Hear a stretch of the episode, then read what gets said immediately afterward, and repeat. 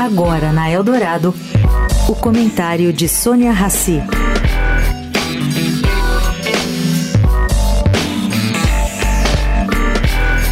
Gente, nessa sua ânsia arrecadatória, o governo Lula pauta decisão judiciária que, no mínimo, é curiosa. A pergunta hoje no Superior Tribunal de Justiça, que julga a causa, é se animal vivo é carne.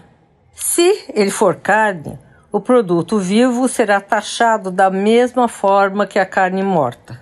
Eu explico aqui. O gado vivo e seus derivados são contemplados com um tratamento tributário especial que prevê redução de carga tributária.